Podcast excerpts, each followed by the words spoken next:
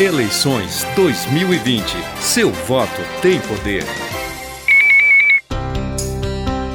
29 de dezembro é o último dia para a remoção das propagandas relativas ao segundo turno das eleições e, se for o caso, da restauração do bem em que foi afixada.